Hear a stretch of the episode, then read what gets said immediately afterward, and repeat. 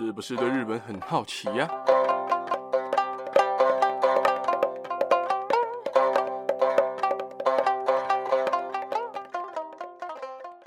萨利嘎嘎，萨利妈妈，皆さん大家好，大家好，我是巴吉拉。哈，Hello，大家，今天要来跟大家讲日本的新闻时事了哦。最近日本真的是发生了非常多事情哦。而今天要讲的这件事情呢，真的已经大到我需要专门用一集来讲解，来跟大家分享哦。也就是日本前首相安倍晋三于前天七月八号至奈良市大和西大寺车站的北口，为同党的参议院的议员候选人站台，不料遭受枪击哦。而先跟大家解释那个时间线哦，在七月八号的十一点二十九分，安倍晋三上台演讲。而在一分钟后，也就是十一点半、十一点三十分，凶手用土制的霰弹枪连开了两枪。而在十一点三十一分，奈良市的消防局接获了通报，在三十二分，消防局就出动了。而在十一点三十六分，消防局收到出动直升机的要求，而十一点三十七到达现场做了急救，在十一点五十四分做了送医的动作，在十二点零九分转直升机送医。在十二点二十抵达奈良县立医科大学医院，而根据医院的说法，安倍前首相中枪的部位是右侧颈部以及左胸的皮下出血，并且到院前就停止呼吸心跳了。而医院经过了四点五小时的止血以及上百袋血包的大量输血之后，还是宣告不治哦。其实，在这件事情里面有几个问题，我想要跟大家来讨论一下哦，也就是第一个，为什么枪手可以这么轻松的靠近一个前首相？维安到底发生了什么事情？第二个，为什么枪手可以开第二枪？枪手打第一枪的时候，随护在干嘛？第三个是安倍为什么会在奈良助选？第四个是安倍最严重的伤势在哪里？第五个是凶手的杀人动机到底是什么？那我们现在跟大家分享第一个，就是为什么枪手可以这么轻松的靠近一个前首相？维安到底发生了什么事情？而综合日媒报道呢，奈良县警察本部长鬼冢友章。在昨天晚上召开了一场临时记者会，表示说安倍前首相遭枪击身亡是非常严重并且重大事情哦。坦承了奈良警方在维安以及警备的方面的确出现了漏洞，但确切是什么地方出现了问题，还需要进一步深入调查。而本部长鬼塚友章表示说，虽然安倍是在七号晚间临时决定的行程，但是相关的维安人员以及警备人力的安排。都是有确实的去做的，而且有制定了维安计划，而安倍晋三本人也确认过这份计划书，坦言警方不会逃避责任，而且责无旁贷哦。前面这些讲完这些报道内容，大家一定会想说，阿、啊、跟靠近安倍有什么关系？这我也是觉得很纳闷哦，因为根据新闻报道，枪手在开枪的时候，只离安倍晋三站的讲台三公尺而已，三公尺诶，一把枪在三公尺内打谁，谁都会死吧？那维安呢？啊，随扈呢？虽然这种在户外站台助选的维安比较辛苦，但是人到底去哪里？有新闻说他是把霰弹枪包成相机的形状躲过维安，但是如果有看新闻的人的话，应该是可以看到他包得很阳春哦，就是看起来根本就不像相机。所以到底为什么维安人员可以让这么奇怪的一个人靠近一个前首相？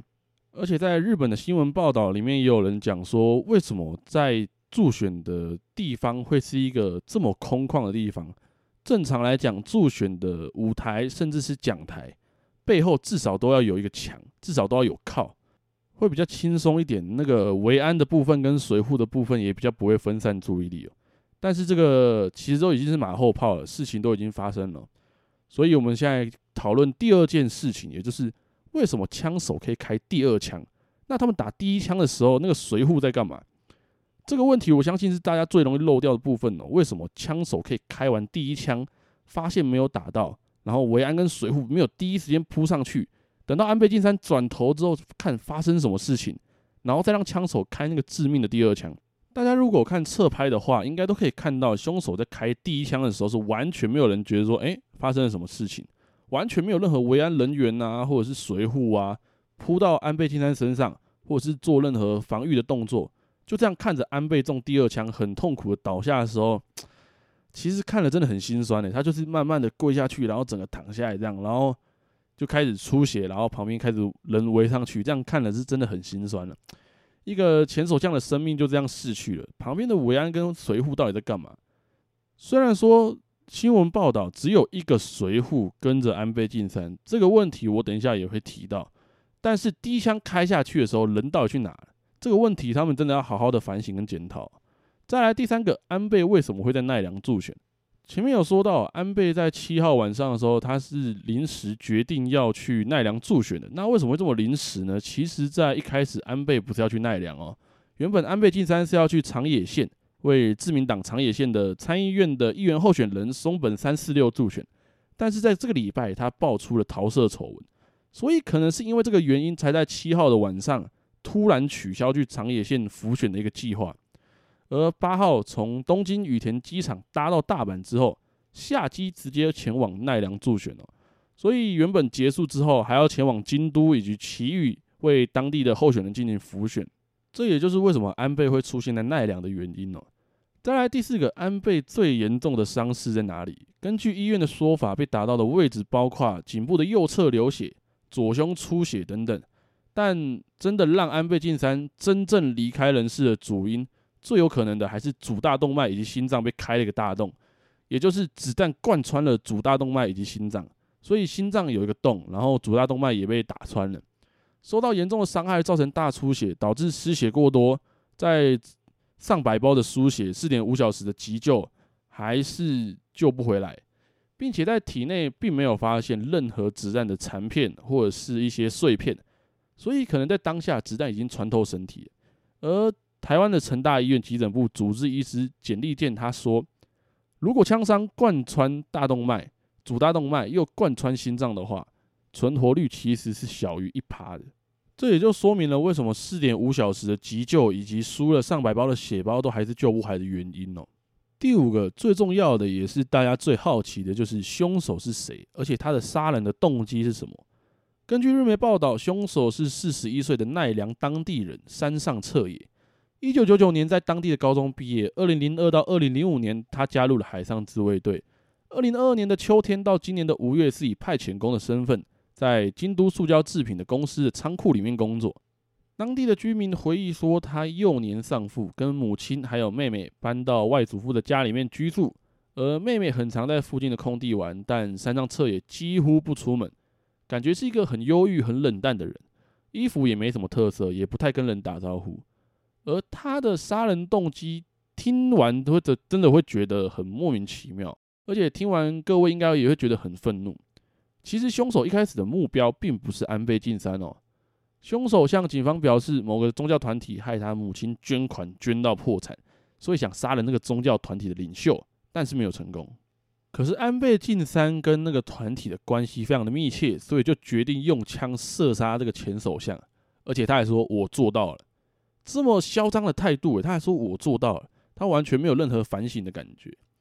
他还说，为了杀死前首相安倍晋三啊，其实还去过其他的演讲地点。前一天还去了冈山的演讲会场，并表示他原本是要做炸药杀安倍晋三的，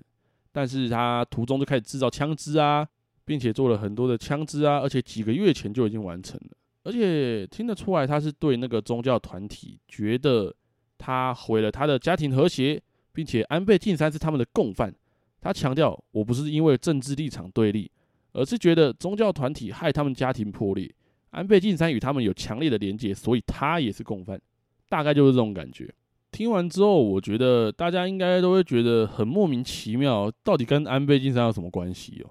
我也是这么想的。而最难过的就是他的夫人，也就是前首相夫人安倍昭惠。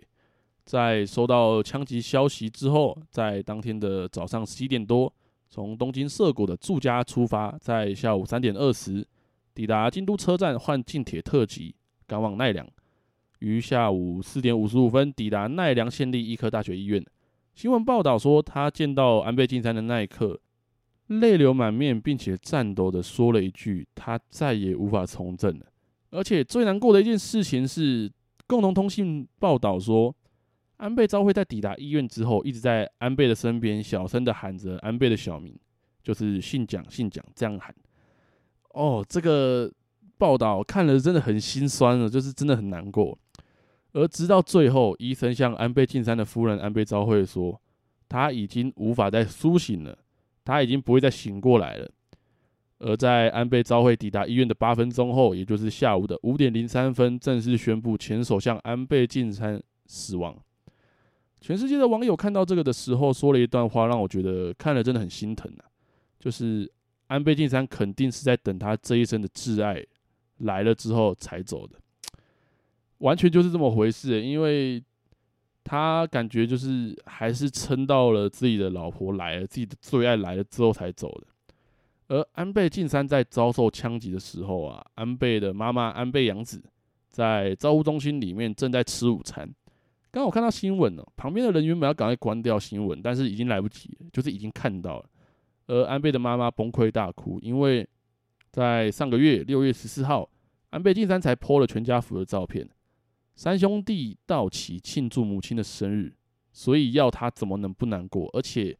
安倍的妈妈已经九十四岁。而安倍昭惠在之前她接受采访的时候啊，曾经说过她下辈子也想跟丈夫结婚，所以由此可见这两夫妻的感情之深哦，并且在助选的前几天，他们的邻居才看到两个人一起去公园遛狗，并且在六月也才刚过三胡婚，也就是结婚满三十五年，完全没办法想象现在安倍昭惠要有多难过。在以前，他曾经叫安倍不要再碰政治，因为安倍的身体健康真的不是很好。甚至可能政治聚会的时候，安倍只能喝粥，在聚会的时候只能喝粥。诶，这要想他的身体有多么的不好。而酒很多时候也是安倍昭惠直接帮他挡掉。可惜现在安倍晋三真的再也没有办法参与政治了。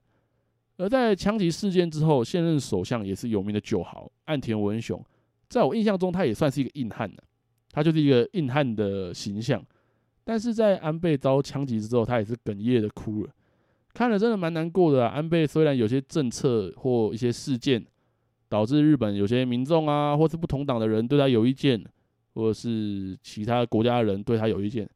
但是他算是我对日本的官员中还算有好感的，因为他对台湾真的算很友善啊，而且对台湾真的还不错。呃，其实台湾媒体一直在那边讲说，台湾送医只要十二分钟，日本竟然要五十分钟，这种耸动的标题什么的，下这种莫名其妙的标题，然后让大家在那边炮轰什么啊，日本医疗发生什么事啊，到底在干嘛什么的。但大家有没有想过，台湾跟日本的土地面积差了多少？台湾跟日本的医院密集程度也差很多，五十分到医院已经算很快了。如果你把那个车站跟医院的距离放在 Google Map 里面，你就知道五十分钟真的很快。而且大家有没有想过，他们要送医的病人是一个前首相安倍晋三，绝对是用最高规格、最快的速度送到医院，谁敢马虎啊？他是前首相诶，所以真的不要再攻击这些莫名其妙的事情了。而且那些医护人员真的也很辛苦，输了上百包，而且急救了四点五个小时，真的不用再骂他们了。而在两个月。就是安倍的六十八岁的生日，结果我现在却发生了这样的事情，真的是蛮不舍的。因为他是我印象中跟台湾最好的一任首相啊，曾经说过一句“台湾有事就是日本有事”的他，原定这个月还是八月要来台湾的，现在再也没机会了，所以只能说一句辛苦了，安倍首相，好好休息吧。真的，其实看到这样的新闻啊，真的是蛮难过，因为。枪真的是一个可以随随便便就把人的生命给带走的一个东西，真的是非常可怕的一个东西。况且他的对象还是一个前首相安倍晋三。就算他不叫安倍晋三，他不是前首相，他也是一个人，也是一条生命。用枪直接这样子把他打死，真的是非常的没有道德。我认为日本真的该用极刑去处理这个凶手。这种事情真的太不可原谅了，在三公尺内连开两发，欸，而且还是霰弹枪，还是还不是什么土制的一些小小手枪，什么 BB 枪，不是诶、它是一把霰弹枪，直接打到人体里面，而且它的威力是直接贯穿身体，还不是那种打的会卡在身体里，它是打的贯穿身体，而且还直接打穿了主大动脉跟心脏，开了洞，这。真的完全没有办法想象，而且他是已经预谋已久的，他还就是他的动机非常的莫名其妙，觉得他是一个邪教团体的共犯，觉得他是一个宗教团体的共犯，然后就这样杀了他。完全没有任何其他理由就这样杀了他。那他有想过他的家人会怎么想吗？那他有想过安倍的家人是怎么样过的吗？我认为啦，这个凶手真的是可能精神上也有问题，但是他做这样的事情是真的非常非常不可饶恕的。所以真的辛苦了安倍首相，好好休息吧，没有病痛了。那么今天的新闻时事就大概分享到这边啦。最后一样，如果你和你的家人朋友们也会关注日本的新闻时事的话，听完这期不妨订阅、关注、分享给你的家人朋友们，才会在之后每个礼拜天上传日本新闻时事的时候，可以在第一时间就收到通知。在之后也会有更多的日本新闻时事分享给大家。那今天就先讲到这边喽，大家拜拜。